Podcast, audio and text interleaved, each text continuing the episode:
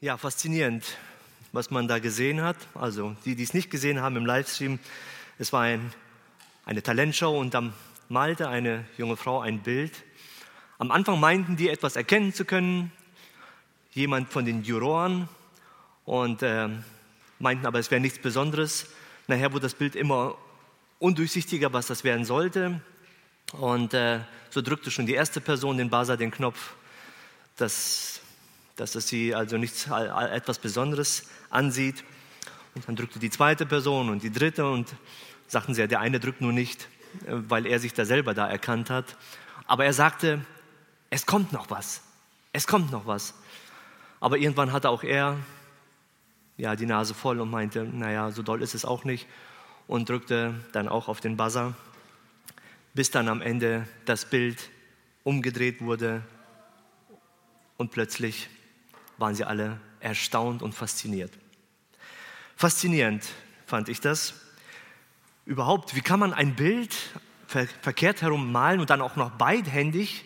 Es widerspricht meinem Gehirn, ja. Ich habe schon Schwierigkeiten, wenn ich mit der einen Hand ein M malen soll und mit der anderen ein O gleichzeitig, ja. Habt ihr das schon mal versucht?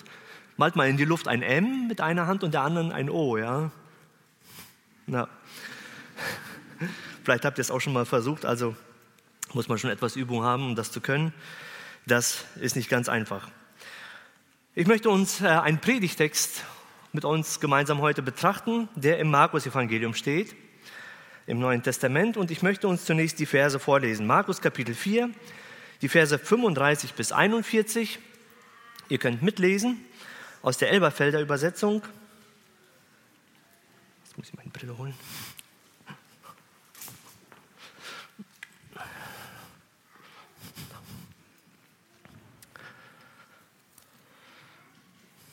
Und an jenem Tag sagt er zu ihnen, als es Abend geworden war, lasst uns zum jenseitigen Ufer übersetzen.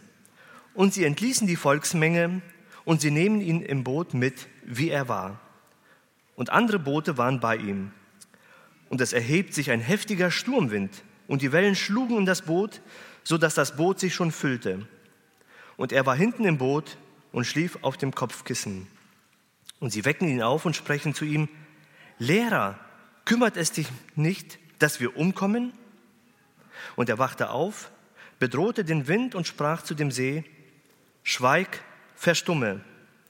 Und der Wind legte sich und es entstand eine große Stille. Und er sprach zu ihnen, Warum seid ihr furchtsam? Habt ihr noch keinen Glauben? Und sie fürchteten sich mit großer Furcht und sprachen zueinander, Wer ist denn dieser, dass auch der Wind und der See ihm gehorchen? Ja, das Thema heute, wer ist denn dieser? Welches Bild hast du von Jesus? Jesus interessierte auch, was halten die Menschen eigentlich von mir? In Markus Kapitel 8, ein paar Kapitel weiter also, da ist er unterwegs mit seinen Jüngern in, bei den Dörfern um Caesarea Philippi und unterwegs da fragt er sie, für wen halten mich die Leute eigentlich?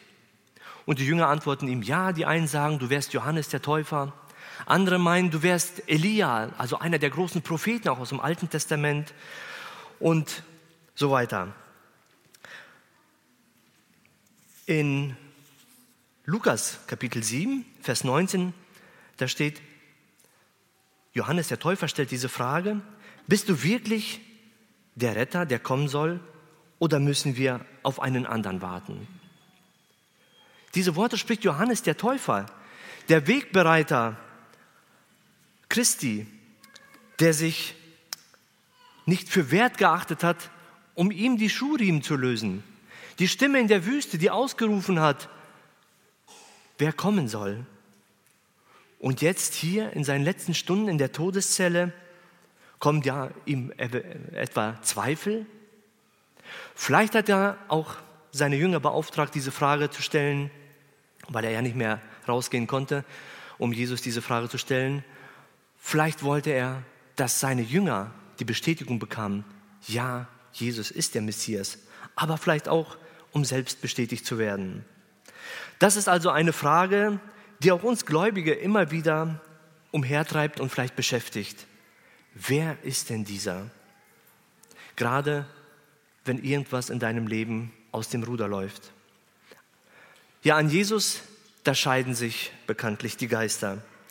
Ich habe den ersten Punkt überschrieben mit den Worten mit Jesus unterwegs zu neuen Ufern. Und ich möchte uns dann auch noch mal die zwei Verse lesen, die Verse 35 und 36.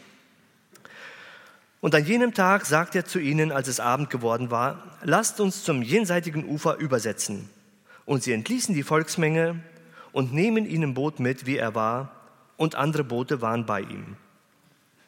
Es war wieder mal ein voller, anstrengender Tag gewesen und Jesus hatte viel mit Menschen zu tun gehabt, viel mit denen gesprochen.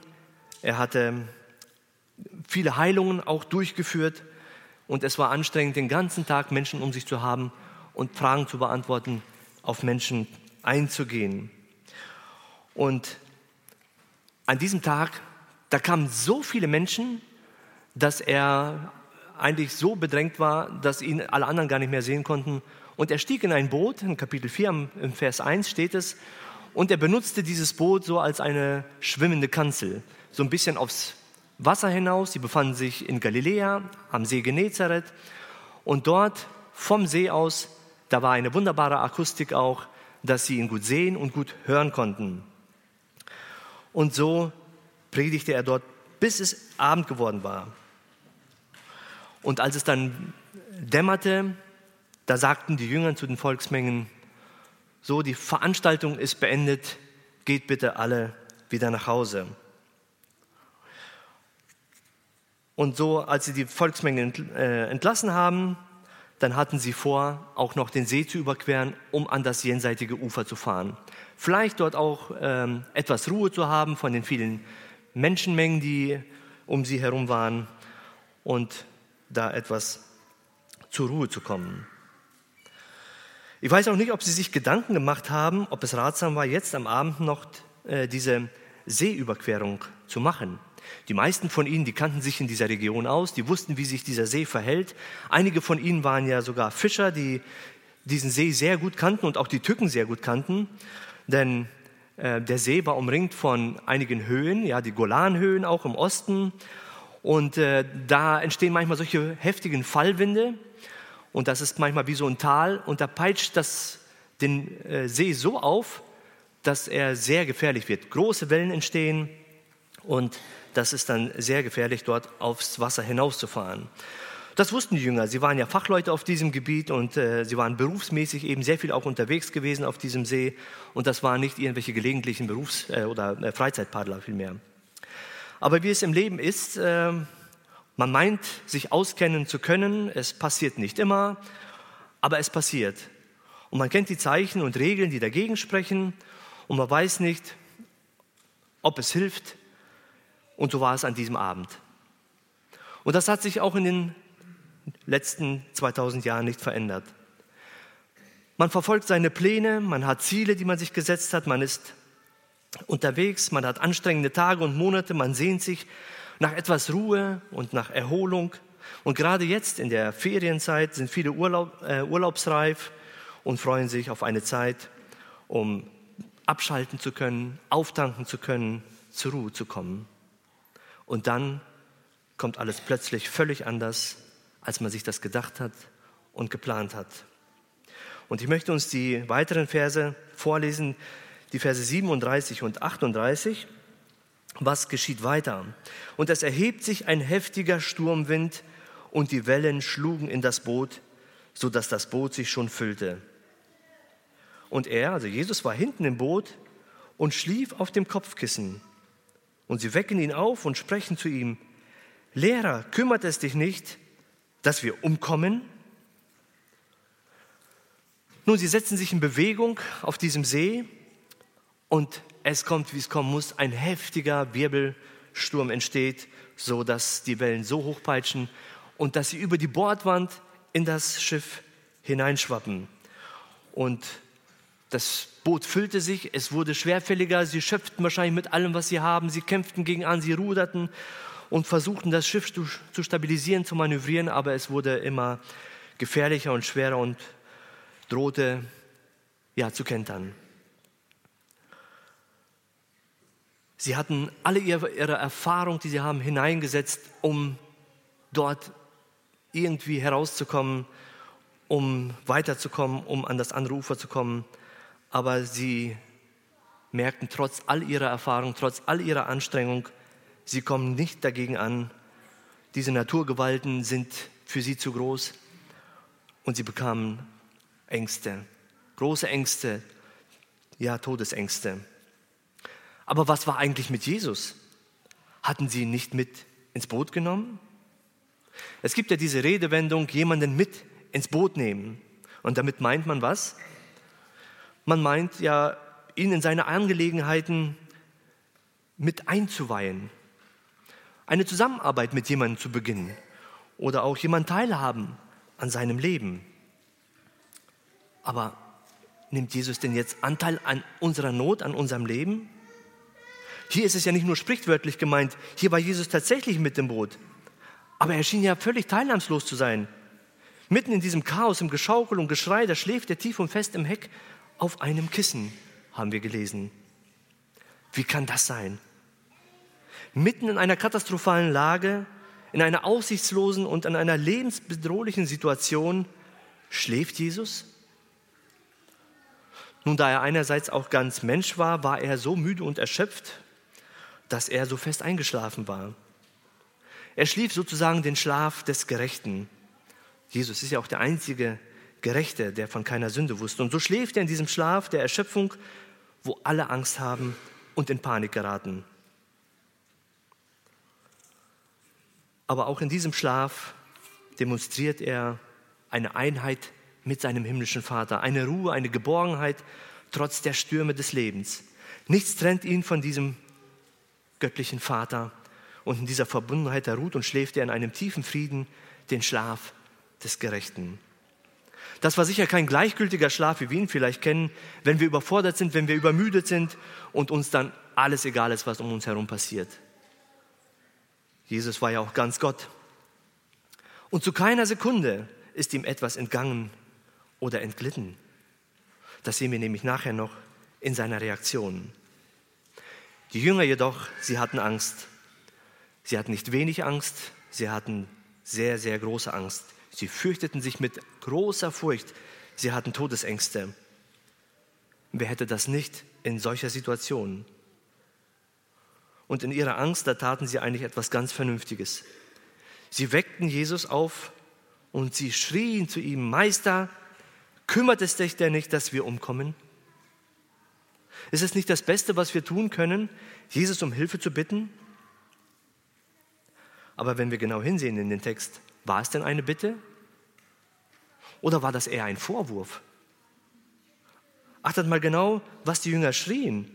Meister, Kümmert es dich nicht, dass wir umkommen? Das ist bis heute die Hauptfrage, wenn man mit Menschen auch ins Gespräch kommt, über all das Leid, das in dieser Welt geschieht.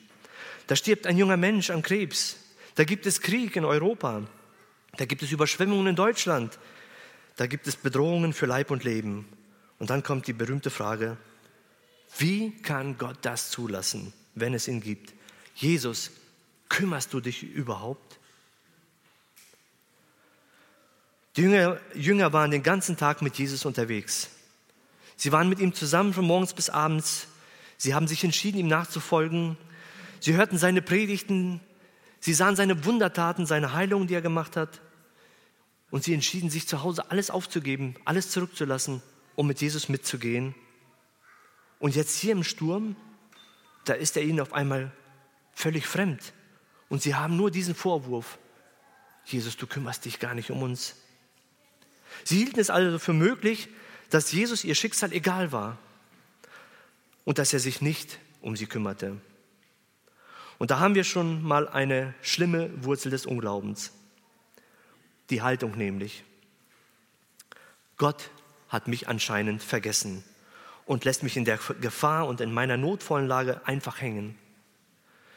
Der Unglaube der Jünger zeigt sich aber darüber hinaus noch in dem, in dem Wort umkommen.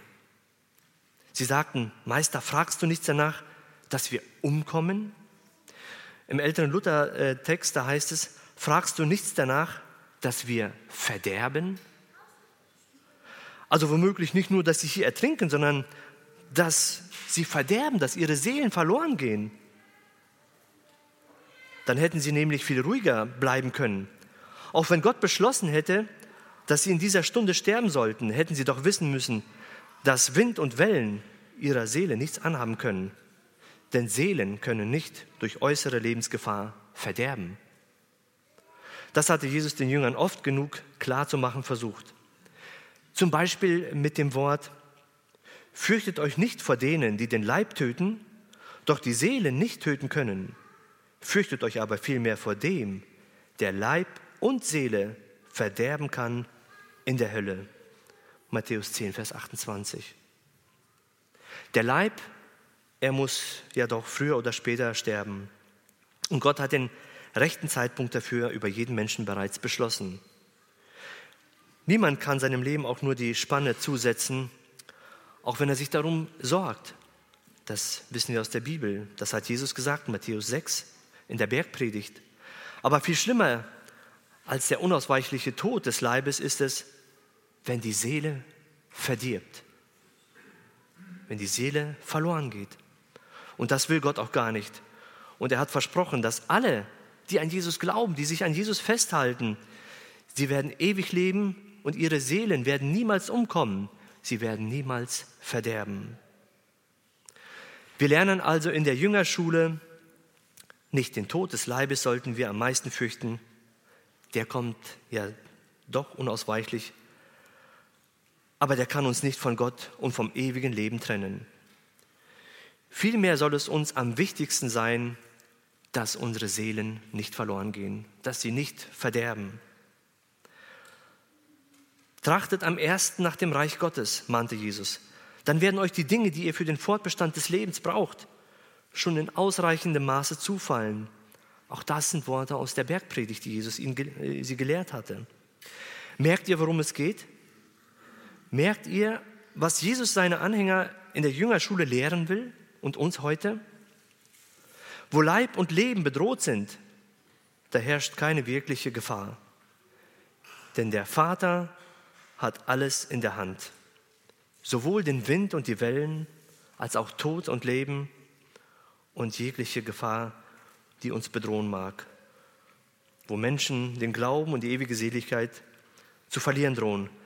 Da muss, da muss eben unter den Jüngern äh, höchste Alarmstufe gelten. Da, wo es darum geht, dass ein Mensch auf ewig verloren geht, da sollten wir darum besorgt sein und bemüht sein, diesen Menschen nicht gleichgültig gegenüber zu sein, sondern sie auf Jesus hinzuweisen von ihrem verlorenen Zustand. Und da sollten wir Gottes Thron bestürmen und ihn in den Ohren liegen, sozusagen, dass diese Menschen nicht verderben. Ist es dir auch schon mal ähnlich ergangen? Du hast an Gott geglaubt. Du warst mit Jesus unterwegs und du hattest ihn sozusagen auch mit ins Boot genommen. Und deine Erwartungen waren, nun sollte doch alles glatt laufen in meinem Leben.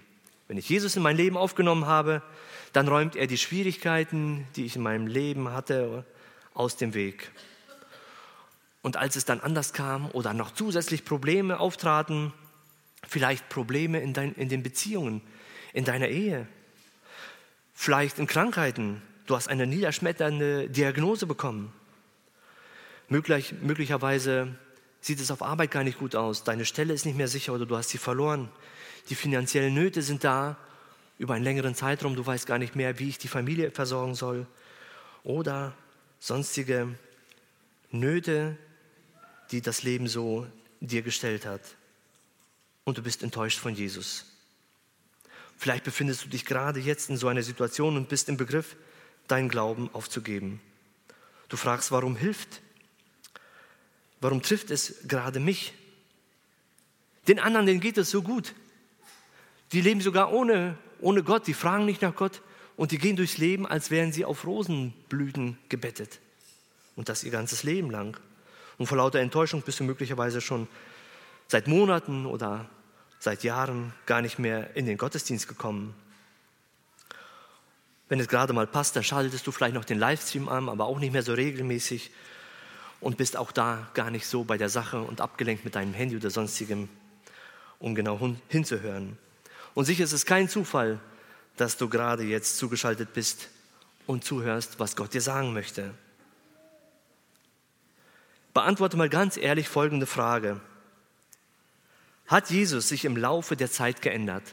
Vielleicht da, wo du ihn kennengelernt hast und in den Jahren oder Monaten danach. Hat er sich geändert oder was hat sich denn geändert? Oder hast du in deinen Vorstellungen einen Jesus zurechtgeformt und weil er deinen Erwartungen eben nicht mehr entspricht, gibst du ihm die Schuld an deinen Problemen und du zweifelst an seiner Allmacht. Ich habe eine Art Definition gelesen über Erwartungen, was dahinter steckt. Erwartungen sind eigene Vorstellungen, Annahmen oder Wünsche, wie etwas oder jemand zu sein hat. Ein in Stein gemeißeltes Bild der Zukunft auf Basis der eigenen Auffassungen von richtig und falsch. Ihnen zugrunde liegen innere, oft unbewusste Überzeugungen und Annahmen über uns selbst, über andere und die Welt. Vielleicht auch die Annahmen, die du eben über Jesus hattest ich stelle mir vor, Jesus müsste so und so und so und so sein und wenn das nicht zutrifft, dann kann das nicht der Jesus sein, den ich mir vorstelle. Welches Bild hast du von Jesus? Und woher hast du dieses Bild von Jesus? Was hat dein Bild geprägt?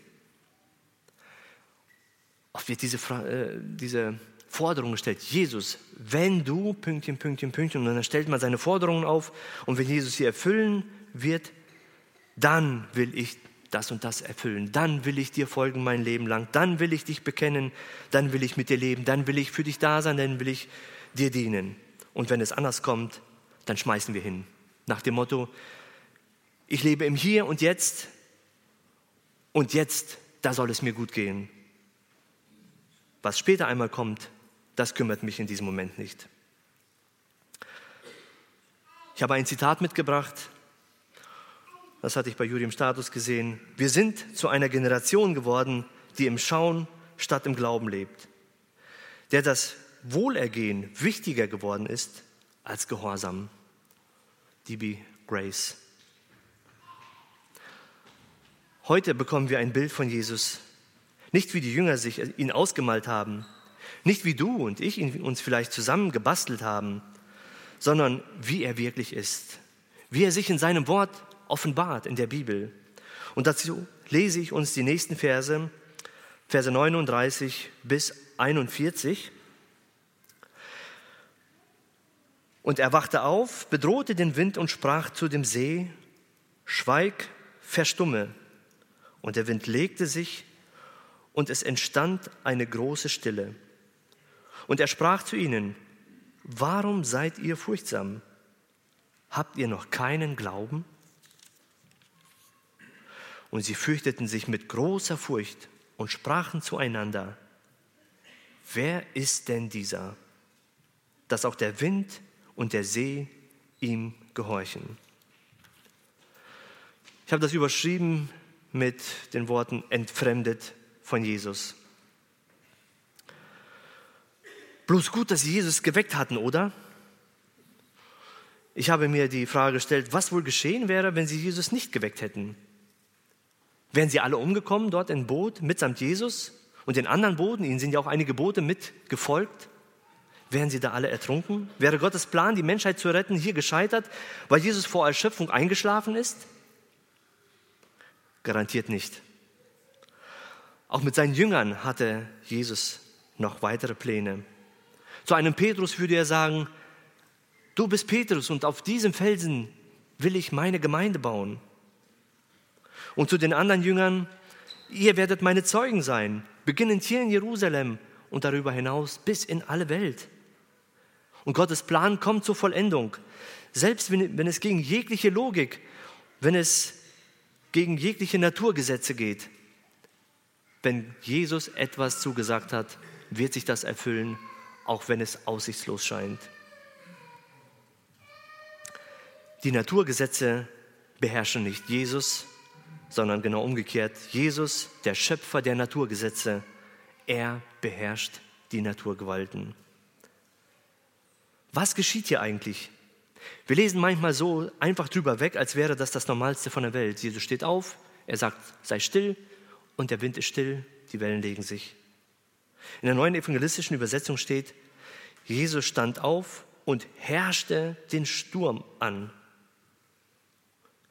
Er sprach einen Befehl aus.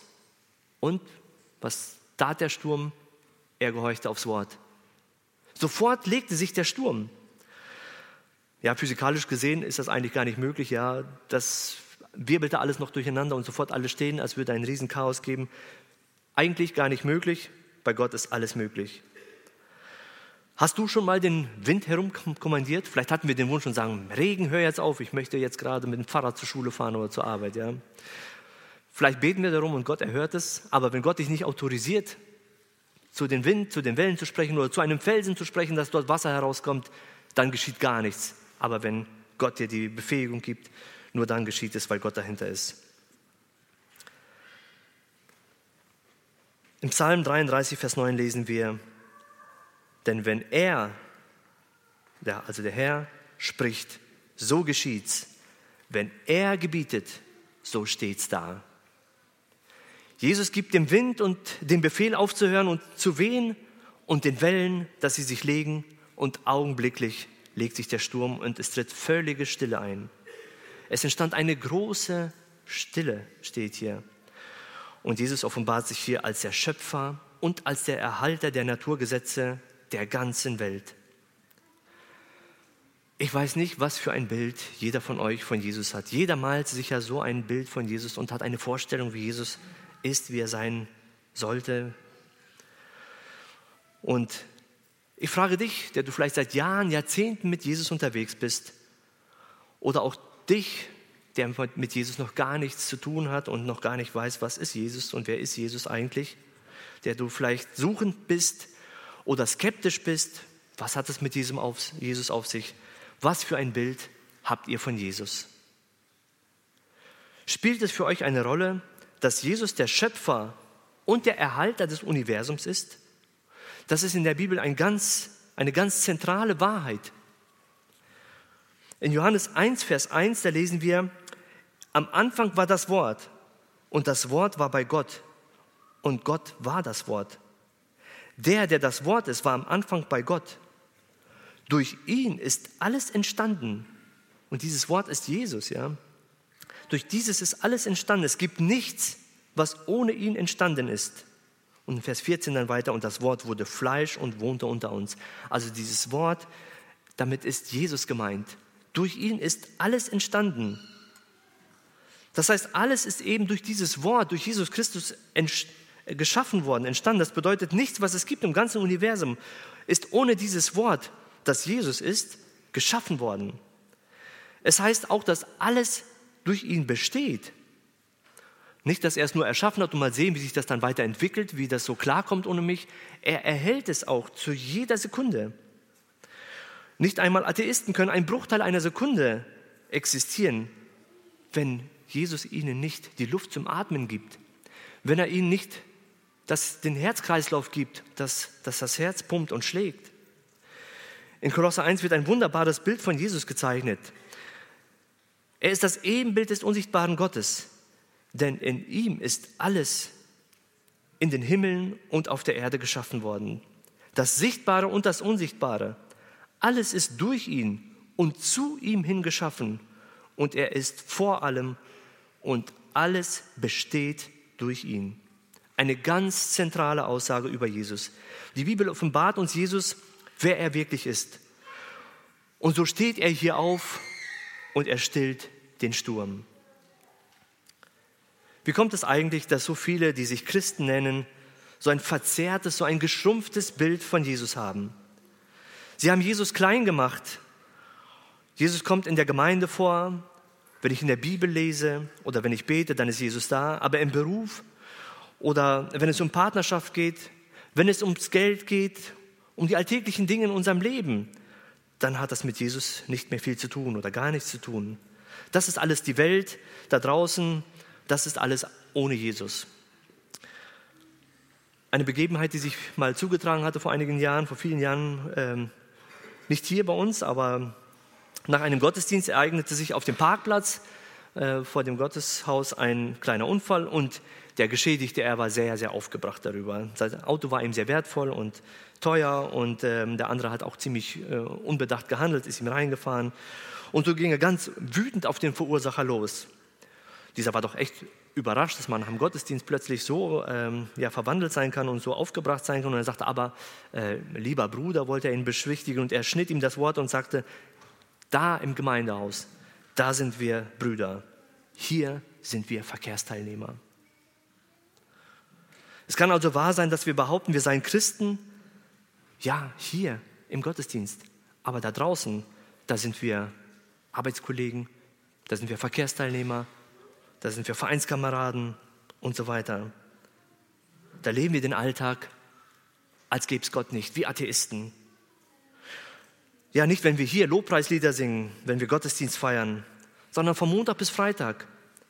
Wenn du im Betrieb bist oder auch wenn du im Verein bist oder im Urlaub, wo dich weniger sehen, im Straßenverkehr, dann kommt es raus, ob Jesus in unserem Leben das Sagen hat.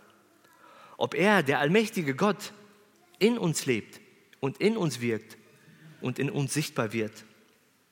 Die meisten Christen denken doch, naja, es läuft alles so selbstverständlich im Kreislauf des Lebens, irgendwie funktioniert das Ganze und wir glauben, dass ausnahmsweise manchmal Gott auch eingreift und ein Wunder tut, wenn wir besonders dafür beten. Aber dahinter steckt ja die Vorstellung, das ist eine Ausnahme und meist passiert gar nichts. Jesus hat sich sozusagen zurückgezogen und er schläft irgendwo auf einem Kissen, ganz weit weg, hinter den Wolken. Was antwortest du, wenn du gefragt wirst, wann hast du konkret Jesus erfahren?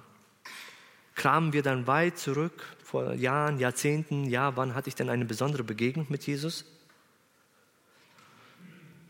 Dabei geht man davon aus, dass man ihn meistens nicht erfährt. Das ganz normale Leben, eben Tag für Tag, kommt Gott nicht so vor. Bis auf diese paar Ausnahmen, in denen wir eben großartige Gebetserhörungen vielleicht erlebt haben. Steigen wir wieder zu den Jüngern ins Boot. Nun, das Meer hatte sich beruhigt und es herrschte eine große Stille. Alles war plötzlich so friedlich. Von jetzt auf gleich beruhigte sich alles und sie waren geborgen. Und wie reagierten denn jetzt die Jünger auf dieses großartige Wunder? Sie waren bestimmt total erleichtert und sie waren außer sich vor Freude. Sie jubelten, sie lobten Jesus, sie fielen auf die Knie und beteten ihn an. Er ist ihr Meister, er ist ihr Retter. Oder was geschah? In unserem Text finden wir nämlich etwas ganz, ganz anderes. Und im Vers 41, und sie fürchteten sich mit großer Furcht und sprachen zueinander, wer ist denn dieser, dass auch der Wind und der See ihm gehorchen. Sie hatten alles aufgegeben und folgten Jesus nach. Sie erlebten täglich seine Wunder, seine kraftvollen Predigten. Sie lernten von ihrem Rabbi, von ihrem Meister, die heiligen Schriften zu verstehen, das Alte Testament, die Hinweise auf ihn hin. Sie liebten ihn, sie glaubten ihm und sie meinten ihn zu kennen. Und sie nahmen ihn auch bei dieser Überfahrt mit ins Boot. Ja? Und nun die angsterfüllte Frage, wen haben wir hier eigentlich bei uns im Boot? Wir kennen ihn gar nicht. Jesus der Meister, total verkannt von den eigenen Jüngern. Als Jesus sich offenbart als der Schöpfer und Erhalter dieser Welt, als der Herr über alles, da erschrecken sie so, weil sie merken, alles, was wir bisher über Jesus gedacht haben, ist viel zu klein. Wir hatten ihn geschrumpft und ihn so in unsere eigenen Vorstellungen hineingepresst. Wir haben ihn in unsere Schublade hineingesteckt und meinten, so müsste Jesus sein. Das sind so meine Vorstellungen. Und sie fürchteten sich vor ihm. Es zerbrachen ihre eigenen Gottesbilder. Achtet mal beim Bibellesen, wie die Reaktion der Hörer gegenüber Jesus war. Und wir lesen das immer wieder, zum Beispiel am Ende der Bergpredigt in Kapitel 7, äh, Matthäus, da heißt es, und die Leute entsetzten sich. Und so geht es durch die ganze Bibel. Sie erschrecken, wenn sie die eigenen Bilder, die man selbstgefällig gemacht hat, dann auf einmal zerbrechen. Und so geht es auch bei den Jüngern. Bis zum Verrat und bis zu der Kreuzigung. Sie laufen alle weg. Selbst als er ihnen als der Auferstandene begegnet, sie erschrecken, sie zweifeln und es dauert, bis es dann endlich heißt, da wurden die Jünger froh, als sie den Herrn sahen.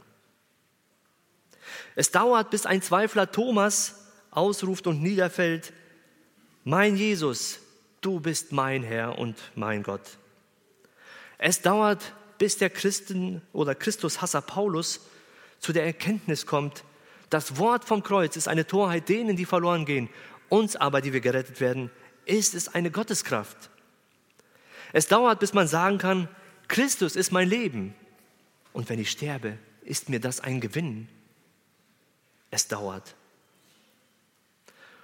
Hudson Taylor hat das gut zitiert. Gott hat uns keine ruhige Überfahrt verheißen, aber eine sichere Ankunft. Und wir alle werden durch diese Krisen gehen müssen, dass alle unsere selbstgemachten und selbstgestrickten Vorstellungen von Jesus zerbrechen und so erschrecken und erkennen, wer er wirklich ist, nämlich der Schöpfer, der Erhalter, der Herr und Richter, der Vollender der Welt. Und dass wir uns vor ihm beugen und nicht einen geschrumpften Jesus anbeten, der nur für eine kleine Minderheit der Christenheit gilt und da ist aber für den Rest der Welt nichts zu sagen hat.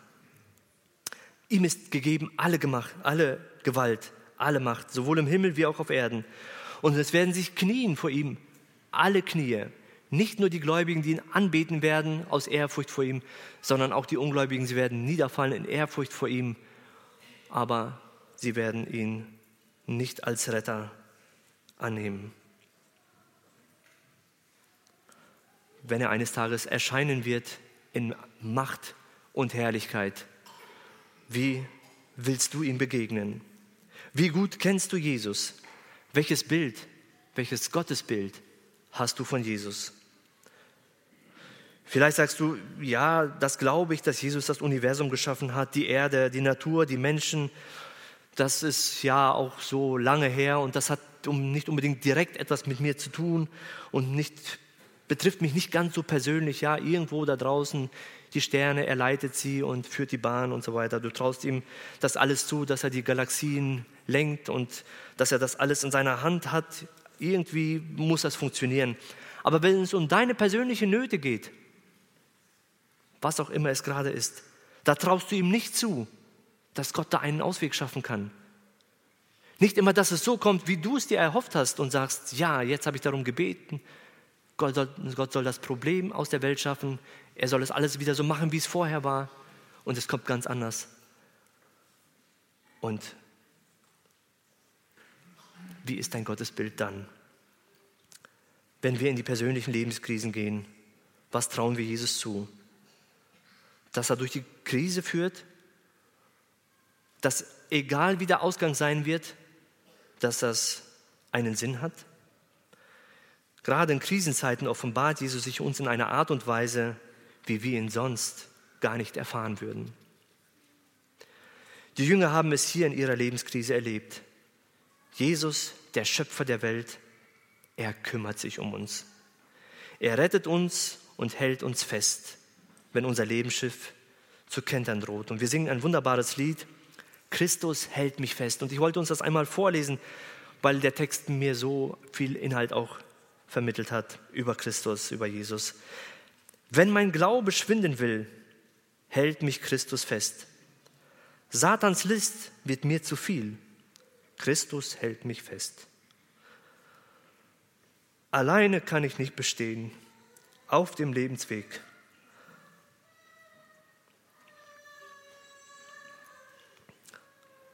Alleine müsste ich vergehen. Christus hält mich fest. Und dann der Refrain. Christus hält mich fest. Christus hält mich fest. Mein Erlöser liebt mich sehr. Christus hält mich fest. Jesus nimmt die Sünde an. Christus hält mich fest. Keine Macht mich trennen kann. Christus hält mich fest. Meine Seele bleibt bewahrt. Sein Versprechen gilt, denn er hat den Preis bezahlt. Christus hält mich fest. Für mich ging er in den Tod. Christus hält mich fest. Jetzt stehe ich gerecht vor Gott. Christus hält mich fest. Mit ihm werde ich auferstehen. Christus hält mich fest. Ihn mit eigenen Augen sehen, wenn er wiederkommt. Jesus möchte uns mit diesem Bericht aus Markus 4 ermutigen, unser Gottesbild von der Bibel her zu prägen, ihm zu vertrauen, auch wenn es gewaltige Lebensstürme gibt und nicht zu resignieren, nicht den Glauben hinzuschmeißen, aufzugeben, wenn es nicht so läuft, wie wir uns das vorstellen. Wenn wir meinen, es läuft drunter und drüber und es ist so ein Chaos, es kann nie wieder gut werden. Erinnert euch an das Bild am Anfang, das in dem Clip gezeigt wurde. Dieses Bild, das umgekehrt gemalt wurde in dieser Talentshow. Als dieses Bild umgedreht wurde, ich habe das Video mir weiter angeschaut, alle vier Juroren, sie waren fasziniert. Sie standen auf und auch das Publikum, das dabei war, sie standen da, Standing Ovations, also sie applaudierten, sie waren fasziniert von dem, was sie gesehen haben, was für, ihn, für sie völlig keinen Sinn machte. Am Anfang meinten sie was zu erkennen, ja, es ähnelte ja einer Person aus der Jury und plötzlich wurde es immer, immer wirrer. Vielleicht hast du mit Gott angefangen, du hast nur ein leichtes Bild, das kann etwas werden, aber dann wird es immer undurchsichtiger und du denkst, nee, das macht gar keinen Sinn mehr. Und die Juroren, die kamen nach vorne und sie entschuldigten sich bei dieser Person nachher und sagten, erst ganz am Ende als du das Bild umgedreht hast, da entdeckten wir dieses großartige Talent, das in dir war. Wir haben viel zu früh gedrückt. Wir mussten bis zum Ende abwarten. Wir haben zu früh gedrückt. Vielleicht bist du auch im Begriff, zu früh zu drücken und sagen, nein, ich lasse das mit Jesus. Und am Ende, wenn du durchhältst und das Bild zurechtgerückt wird in deinem Leben und du erkennst, alles, alles, was in meinem Leben geschah.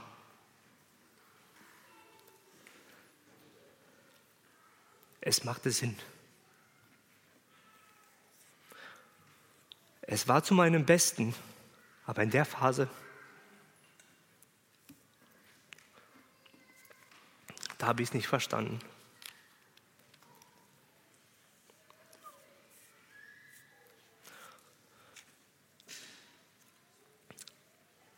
Bleib dran. Bleib dran. Wage es vielleicht auch ganz neu mit Jesus. Am Ende wirst du auch sehen, es macht Sinn und Christus hält dich fest. Auch wenn du meinst, er ist weit weg, er sieht dich nicht, er kümmert sich nicht. Er hat das Beste für dich im Sinn. Er ist für dich in den Tod gegangen, damit du ewig leben kannst in der Herrlichkeit bei ihm. Und wenn du ein Gespräch wünschst, Fragen hast oder Hilfestellung bei deiner Entscheidung für Jesus brauchst, dann komm nach dem Gottesdienst auf uns zu, auf die Brüder. Hier sind einige Älteste da, Brüder, die mit dir sprechen wollen, die dir die Fragen beantworten möchten und werden und dir helfen, mit Jesus feste Sache zu machen. Gott segne dich dabei. Amen.